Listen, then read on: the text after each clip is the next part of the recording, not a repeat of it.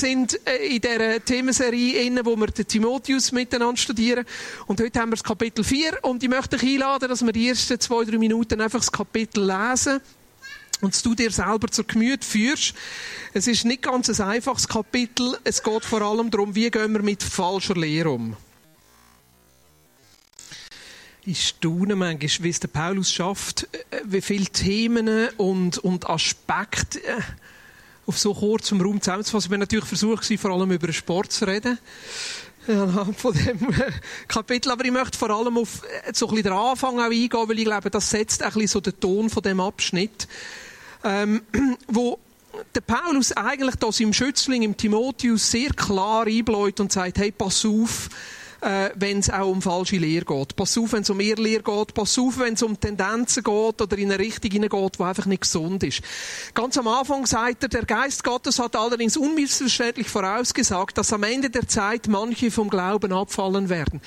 Das ist äh, so ein, bisschen ein Einleitungssatz, wo man auch wieder ein bisschen in einen Kontext hineinstellen muss eigentlich richtig übersetzt, sollte man nicht sagen am Ende der Zeit, sondern in der zukünftigen Zeit oder in der Zeit, wo jetzt kommt. Vielmal wird das Kapitel oder die, der Abschnitt eigentlich eingesetzt in Zeitraum von, von der Endzeit, was ganz am Schluss wird passieren und sagen, ja, schau, ganz am Schluss, in den letzten Wochen, Jahren, bevor der Jesus zurückkommt, wird alles schlimmer und schlimmer und schau, da werden viele Leute vom Glauben abfallen. Das ist eine mögliche Interpretation von dem Kapitel, aber ich glaube trotzdem nicht, dass wir sie in diesen Zusammenhang stellen sollten. Ich werde ein bisschen etwas noch über diese Zeit sagen, aber jetzt noch nicht gerade am Anfang. Viel eher sollten wir eigentlich das sehen als ein geschichtliches Kapitel, wo der Paulus eigentlich schon vorausschauend Timotheus sagt, hey, in den nächsten Jahren oder vielleicht sogar in den nächsten Monaten oder in den nächsten zehn Jahren, wo du dran bist, die Kirchen in Ephesus zu prägen und weiterzuführen, wirst du auch immer wieder mit Sachen zu tun haben, wo ihr leer sind. Wirst du immer wieder mit Menschen zu tun haben, die eine Botschaft hineinbringen, die nicht dem Evangelium entspricht. Oder werden Leute Teilaspekte in die Kirchen hineintragen, wo du musst aufpassen und vorsichtig sein musst. Also eigentlich geht es vielmehr um einen konkreten Kontext, wo der Timotheus da drinnen steht, in seinem Schaffen als, als Leiter, als, als Pfarrer, als Pastor von dieser, von dieser Kirche in Ephesus. Und es ist noch eigentlich bedeutend, wie eindringlich als der Paulus da, der Timotheus, auf die Tendenzen aufmerksam macht. Und das hat mir schon noch ein bisschen zum Denken angeregt, weil wir in der Vineyard haben ja ein sehr offenes Bild. Wir haben auch eine relativ offene Theologie. Wir hüten uns davor, irgendwie über Abgrenzung zu funktionieren und zu sagen, wir sind besser und die anderen sind falsch und wir sind richtig und das andere ist nicht richtig. Im Gegenteil, wir versuchen, andere Kirchen, auch andere theologische Ansichten wahrzunehmen, davon zu lehren. Schon auch zu sagen, das ist für uns richtig, aber nicht in dem Sinn zu sagen, das ist falsch. Und gleichzeitig gibt es auch einen Punkt, wo wir einmal sagen müssen, es gibt Irrlehren, es gibt Sachen, die nicht gesund, nicht gut sind und es gibt auch Sachen, wo wir uns davor hüten Und es sind zwei Sachen, die Paulus hier aufgreift. Das eine, der Paulus aufgreift, ist eine Art, eine Lehre von, von einer Übergeistlichkeit, eine Lehre, die spiritualisiert, eine Lehre, die, äh, er, er nennt es da nachher, Lehr von Dämonen oder Lehr von Geistern. Ähm, er redet von, von, von falschen Propheten, die werden reinkommen und Leute nachher vom Glauben abfallen. Und da könnte man eigentlich denken, ja, das ist jetzt schon ein bisschen sehr, sehr weit weg von dem, was uns jetzt könnte betreffen Oder? Also ich habe noch niemanden gehabt, der in die Vineyard gekommen und gesagt hat, und ich bringe euch jetzt die Lehre der Dämonen. Also würde alle, bei allen von uns würden die Warnlichter angehen. Darum nehmen wir vielleicht auch so einen Vers manchmal nicht so ernst. Aber das Interessante finde ich die Auswirkungen von dieser Lehre.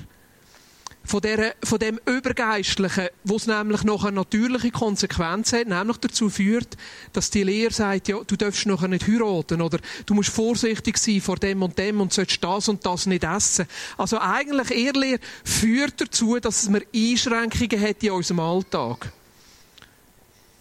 Das Zweite, was wir sehen, an falscher Lehre, kommt noch erst später in Vers 7. Da heißt mit den unheiligen und kindischen Spekulationen hingegen, mit denen sich jene Leute befassen, sollst du dich nicht abgeben. Also das ist so ein bisschen der zweite Aspekt, wo der Paulus auch anspricht und im Timotheus so ein bisschen das Heftchen schreibt und sagt, hey, pass auf, dass ihr in eurer Kirche nicht fest mit Sachen abgeht, die gar nicht so viel Sinn machen. mit Geschwätz. Bevor ich aufs Erste komme, möchte ich das kurz schnell beleuchten. Wir wissen nicht genau, was jetzt das für Geschwätz war, was Paulus hier meint. Etwas von dem wird nachher im zweiten Timotheusbrief beschrieben. Vers 16, 17, 18. Also, eine Vermutung ist, ein Teil von dem Geschwätz sind gewisse Stammbäume. Ist es so oder ist es so gewesen? Oder wer ist wer Vorfahren? Andere Form von Geschwätz könnten sein, komische ähm, Sachen mit, mit jüdischen Fest und so, wo in anderen Kirchen nachher plötzlich Thema geworden sind. Was für Paulus natürlich immer sehr nahe gegangen ist, ist die Frage von der Beschneidung und vom Umgang mit dem jüdischen Erbe. Aber eine Vermutung, die sehr stark herdeutet, ist eigentlich, dass das Geschwätz auch ein damit zu tun hat, mit Endzeitspekulationen. Im 2. Timotheus Kapitel 2, Vers 16 bis 18, geht er nämlich noch einmal auf das ein. Da heißt es, geht dem ehrfurchtlosen Geschwätz jener Leute aus dem Weg, die alles Heilige in den Schmutz ziehen. Solche Menschen werden immer tiefer in der Gottlosigkeit versinken und was sie lehren, wird wie ein Krebsgeschwür um sich fressen. Zu ihnen gehören Hymenäus und Philetus, die sich so weit von der Wahrheit entfernt haben, dass sie behaupten, die Auferstehung sei schon geschehen und die damit den Glauben mancher Menschen zerstören. Also, da hat es anscheinend ein paar Leute gegeben in dieser Gemeinde in Ephesus, wo plötzlich eine theologische Richtung eingeschlagen hat, wo behauptet hat, Jesus ist schon zurückgekommen und die Auferstehung von den Toten ist schon passiert. Also quasi, wir leben eigentlich schon im Himmel und alles ist schon erfüllt. Interessant. Interessant. Ja. Jetzt, wie sieht das aus bei uns in unserer Frage von Endzeit? Ist das bei uns ein Thema? Ich bin froh, dass es nicht so ein Thema ist. Ich weiß, es gibt Kirchen, das ist fast nur das, das Thema. Und ich weiß, im deutschsprachigen Raum ist es nicht so prominent. Ich, ich verfolge nämlich auch ein Theologie im, im englischsprachigen Raum. Und es ist interessant, dass in den letzten drei, vier Jahren so das Thema Endzeit wieder voll der Boom war. Ja. Das Eis, was zum Beispiel war, Left Behind, hat einen neuen Film rausgebracht. Mit dem Nicolas Cage. Ich bin froh, ist der gar nicht ins Schweizer Kino gekommen.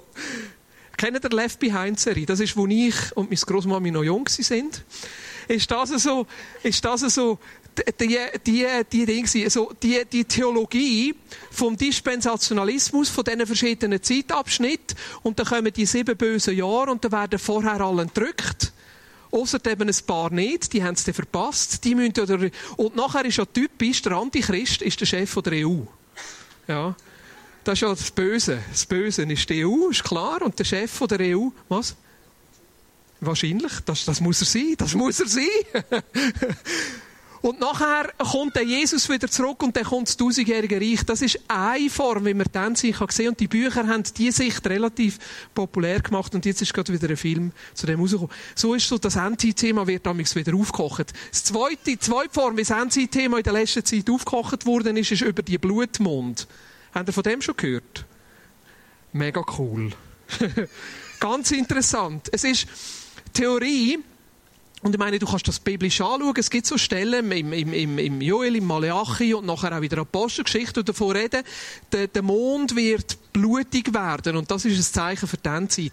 Und das ist eigentlich ein astronomisches, genau nicht astrologisch, ein astronomisches Phänomen, wenn du ein Mondfinsternis hast. So. Ich glaube, das ist, wenn die Sonne da ist, die Erde da ist und der Mond da ist, oder? Und die Erde nachher die Strahlen von der Sonne auf den Mond abfällt, dann ist der Mond ja nachher dunkel. Jetzt gibt es aber durch die Erdatmosphäre Sonnenstrahlen, die um die um die Erdatmosphäre umgebogen werden und nachher kommt irgendwie nur das Rot durch und darum erscheint der Mond nachher rot. Ja, das ist ein sogenanntes Blutmondphänomen. Das ist eigentlich ein ganz cooles Phänomen. Jetzt hat es eine Serie von vier Blutmond und zwischendurch sogar noch Sonnenfinsternis. Ja.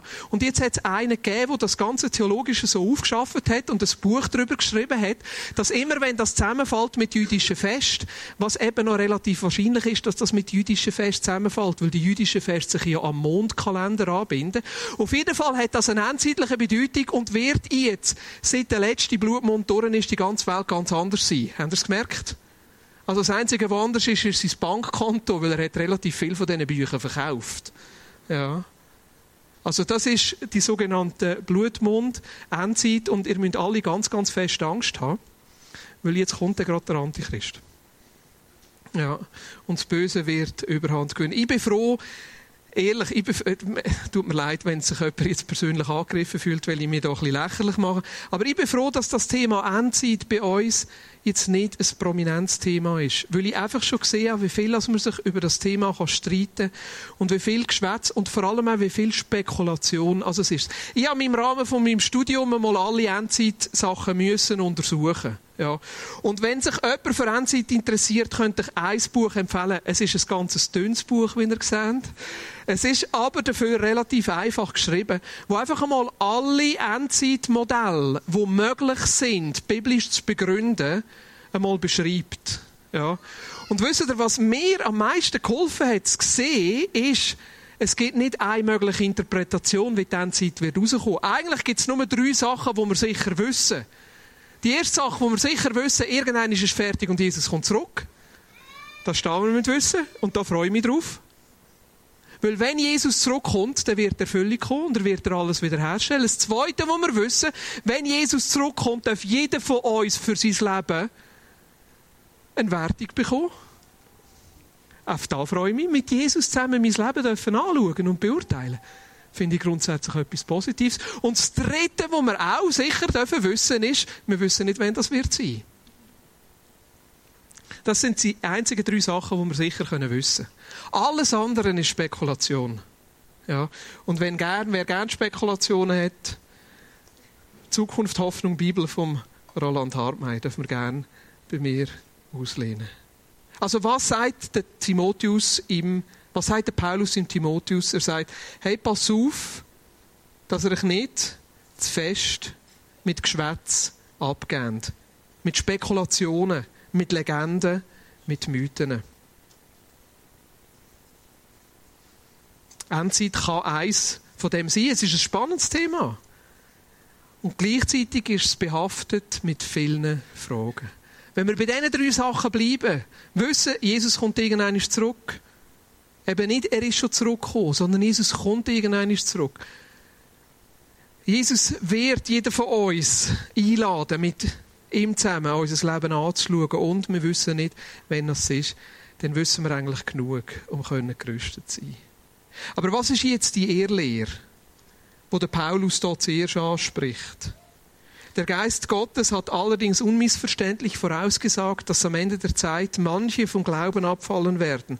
Sie werden sich irreführenden Geistern zuwenden und auf Lehren hören, die von dämonischen Mächten eingegeben sind und von Scheinheiligen Lügnern propagiert werden, deren Gewissen so abgestumpft ist, als wäre es mit einem glühenden Eisen ausgebrannt worden. Diese Leute verbieten das Heiraten und fordern den Verzicht auf bestimmte Speisen, auf Speisen, die doch von Gott geschaffen wurden, sodass die, die an ihn glauben und die Wahrheit erkannt haben, sie mit Dankbarkeit genießen können. Die Ehrlehre vermutlich, wo der Paulus da anspricht, ist, später als Gnostizismus bezeichnet worden. Vermutlich ist dort, wo der Paulus, der Timotheus über das aufklärt hat, die, die, die gnostische Lehre erst so ein bisschen an den Anfang gewesen und hat sich erst so angefangen zu entwickeln. Und so ein bisschen am Ende vom ersten Jahrhundert und vor allem nachher im zweiten Jahrhundert ist die, die Geistlehre oder auch die Ehrlehre eigentlich erst so ein bisschen zur Blüte gekommen. Es ist eines der grössten Herausforderungen die die junge Kirche müssen bestehen Jetzt, ich bin ein grosser Fan von Kirchengeschichte. Ich liebe die Reformationsgeschichte, ich liebe die Täufergeschichte. Die frühe Kirchengeschichte ist, bin ich nicht ganz so bewandert und gleichzeitig habe ich mich immer wieder mit diesen Gnostikern auseinandergesetzt, weil ich gemerkt habe, dass die gnostischen Züge in der heutigen Zeit wieder so ein bisschen wie eine Erweckung erleben bewusst oder unbewusst. Und es gibt gewisse Tendenzen drin, in dieser Irrlehre, die ich ganz interessant finde und was wichtig ist für uns einmal anzuschauen. Mein Geschichtslehrer früher hat immer gesagt, wenn wir Geschichte nicht kennen, dann wird sich Geschichte wiederholen. Oder? Als Historiker. Die Geschichte wird sich sowieso wiederholen. Aber vielleicht werden wir weniger von den gleichen Fehlern machen. Ja. Und darum ist es wichtig, dass wir auch diesen Teil der Kirchengeschichte mal anschauen und etwas vielleicht daraus lernen können. Was ist die Ehrlehre nachher eben zu der Zeit, wo der Paulus das geschrieben hat, ist das noch nicht so klar gewesen und gleichzeitig gewisse Tendenzen haben sich schon abzeichnet. Und erst später ist mehr und mehr von dem klar geworden. Im zweiten Timotheus nimmt er klarer darauf Bezug. Auch nachher vor allem die Johannes in seinen Johannesbriefen, wo noch eine spätere Briefe sind, nimmt noch einmal klarer darauf Bezug. Aber wir wissen nachher relativ viel über die, über die Lehre äh, durch Fund, wo man nachher hat, äh, von ihren Schriften. Also es ist so eine Lehre, wo alles Geistige als gut bezeichnet und alles Geschaffene als schlecht. Also es, es ist eine Schöpfungslehre, die davon ausgeht, dass ein Demiurg die Schöpfung gemacht hat, um quasi den Mensch in der Unvollkommenheit zu binden oder zu bestrafen. Es ist das Unsichtbare wird als positiv angeschaut, aber alles Sichtbare wird als negativ angeschaut. Also nicht Gott, wo geschaffen hat, sondern quasi der Widersacher, wo das geschaffen hat. Der Lösung vom Mensch liegt im Geistlichen und damit im Abkehr von allem Natürlichen. Also wenn ja das Natürliche schlecht ist und das Geistliche gut ist, dann muss man sich ja im Geistlichen zuwenden, wenn man erlöst werden will. Das Geistliche der Lösung heisst nachher auch die besondere Offenbarung. Etwas Besonderes müssen zu wissen. Äh, in der Gnostik nachher hat sich so eine Dämonenlehre entwickelt mit verschiedenen Äonen. Und wenn man will, nachher nach dem Tod in den Himmel kommen, muss man an diesen Äonen vorbei und muss bei diesen Äonen gewisse Keimwörter haben. Und es ist so wie ein Keim, ein, ein Keim, ein Keimwissen, das in dieser Gnostik entstanden ist und darum auch der Name Gnosis heißt Wissen oder eben Geheimwissen. Eine Auswirkung von dieser Gnostik, nachher vor allem im 2. Jahrhundert, ist ein Anführer, der hat Marcion geheissen. Der hat nachher die Bibeln auseinandergenommen und hat gesagt, jetzt nehmen wir nur noch die Bibelbücher, die eigentlich das ausdrücken. Und er ist dann vor allem auf Lukas gekommen und auf die Paulus-Evangelien und hat gesagt, das sind eigentlich nur die echten Bibelbücher. Alle anderen sind verfälscht oder eben hat da jetzt zu fest Natürliches drin. Das Alte Testament hat er sowieso abgelehnt. Auch alles, was ein bisschen jüdisch war, weil im jüdischen Denken ist das Natürliche und das Geistliche viel näher zusammen. Als in dem griechischen Denken, wo das Schöngeistige gut ist und das Geschaffene schlecht ist. Eine Form nachher ist sogar gewesen, da, da nennt man nachher in der Theologie den Dogmatismus, wo sie nachher behauptet haben, Jesus ist gar nicht wirklich Fleisch geworden, sondern es hat nur so ausgesehen, als wäre er Mensch geworden. Aber eigentlich ist er ein Geistwesen gewesen, weil ja nur der Geist gut ist. Und wo nur der Geist kann Wunder tun, hat ja Jesus gar nicht können Fleisch werden. Weil Fleisch ist ja schlecht. Das Natürliche ist ja schlecht. Also aus ihrer Sicht eine ganz natürliche Weiterentwicklung vom Denken her, aber aus unserer Sicht natürlich mehr und mehr eine Irrlehre. Es hat sich nachher wie zwei Richtungen herausgegeben im Gnostizismus und das finde ich auch noch interessant.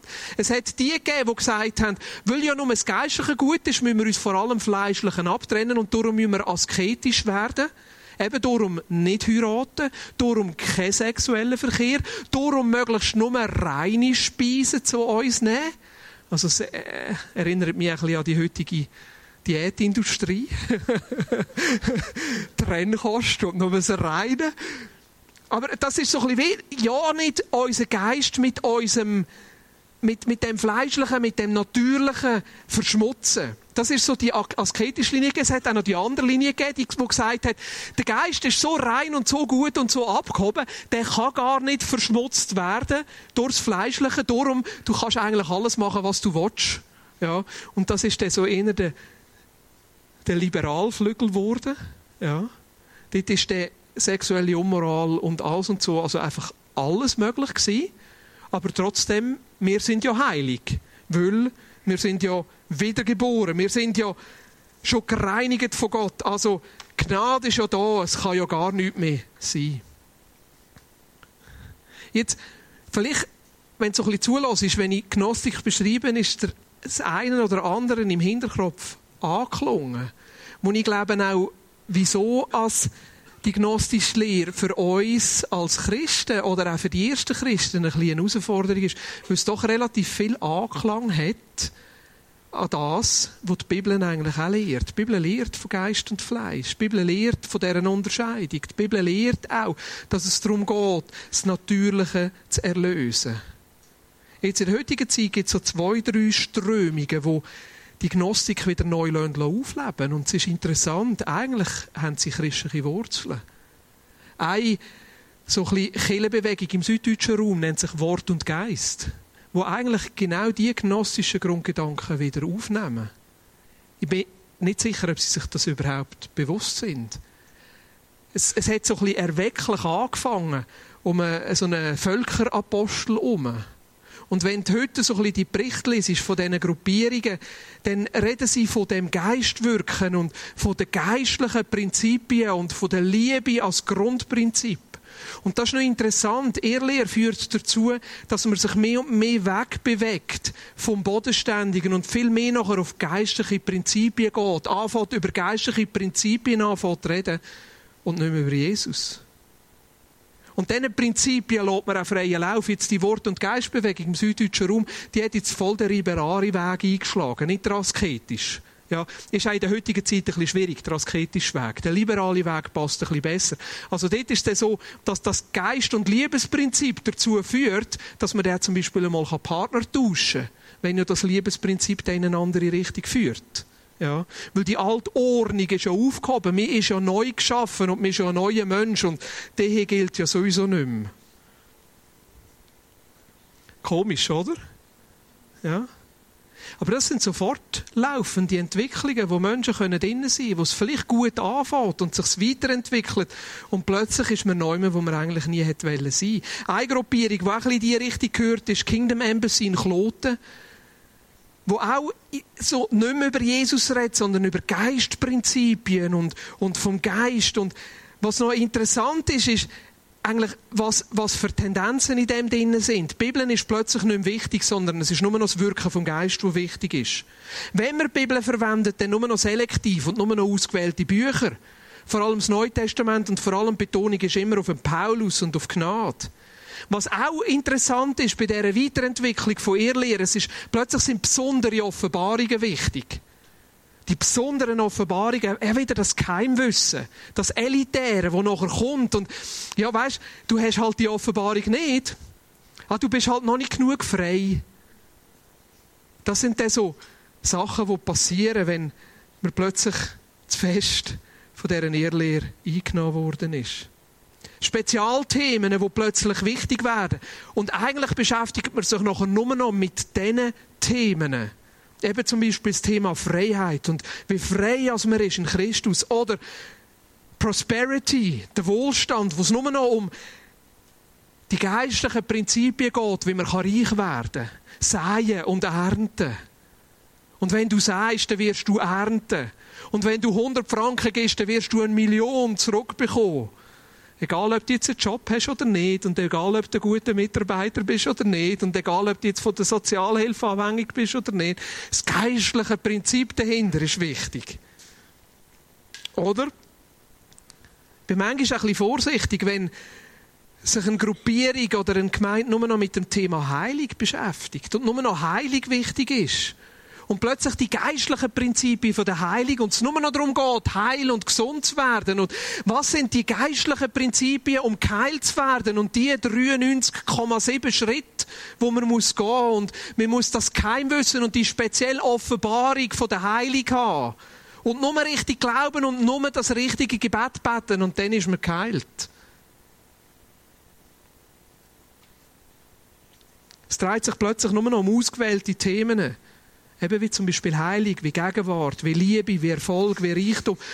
Die Erfahrung, die plötzlich im Mittelpunkt steht. Und nur noch die Erfahrung, die wichtig ist und das Gefühl.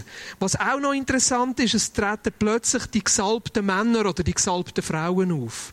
Die, die eben die speziellen Offenbarungen haben. Ja. Und lustig ist auch, dass meistens die gesalbten Männer und die gesalbten Frauen nachher auch spezielle Titel haben. Irgendeine Art und Weise. Manchmal sind es die Apostel, manchmal sind es Propheten, manchmal sind es Pastoren, manchmal sind es. Was gibt es noch?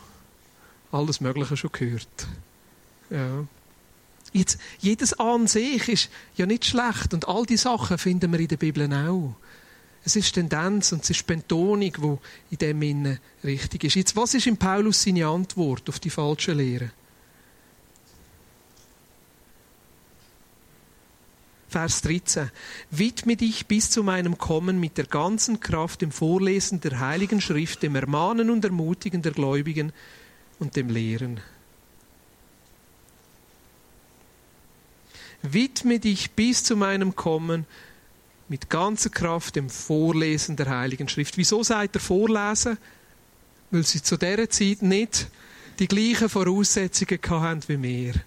Einige Leute haben nicht lesen und viele von ihnen haben nicht Zugang zu dieser Bibel, so wie wir sie heute haben. Darf ich das für euch heute übersetzen? Widme dich bis zu meinem Kommen mit ganzer Kraft und jeden Tag dem persönlichen Bibellesen. Ihr lacht? Würde aber jemand Amen sagen? hey, die, die allerbeste Form gegen Irrlehre ist, wenn wir alle die Bibel lesen. Und zwar nicht selektiv, sondern die ganze Bibel, das Alte Testament, das Neue Testament. Und nachher heißt es, wir sollen ermahnen und ermutigen. Wir sollen über die Bibel reden, wir sollen füreinander da sein, wir sollen darüber reden, was Jesus einem da gezeigt hat. Wir sollen auch einander hinterfragen und sagen, hey, da, wo du jetzt da gerade rauslässt, ich bin im Fall nicht sicher, ob das so stimmt. Kannst du mir das noch einmal erklären? Hey, wie kommst du auf das? Aber ich sehe das im Fall ganz anders. Da würde ich unter ermahnen tun. Nicht, oh, aber du siehst das falsch, sondern nachfragen, hinterfragen, herausfordern. Auch wenn jemand da vorne steht und auch wenn er Boris heisst, darfst du im Fall mal kommen nach der Predigt und sagen, das war jetzt einfach ein Hafenkäse. Weil die Bibel fordert uns zu dem auf, prüfen alles. Und nach was prüfen wir? Nach dem, was hier in der Bibel steht. Das ist einer der Gründe, wieso wir Minimum einiges pro Jahr ein Bibelbuch nehmen und das Bibelbuch miteinander durchschaffen. Weil wir eben nicht selektiv sein wollen. Weil wir immer wieder die ganze Bibel zu uns wollen, reden Und das Zweite, und das ist nachher die Überleitung zum Abendmahl, die beste Abwehr gegen ihr Lehre kommt nachher im 2. Johannes. Ich glaube, ich habe das auch noch auf der Folie da, oder? 2. Johannes 1. Warum schreibe ich euch das? Nun, in dieser Welt verbreiten jetzt zahlreiche Verführer ihre falschen Lehren.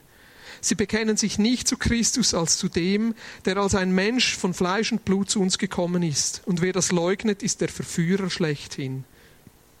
Er ist der Antichrist.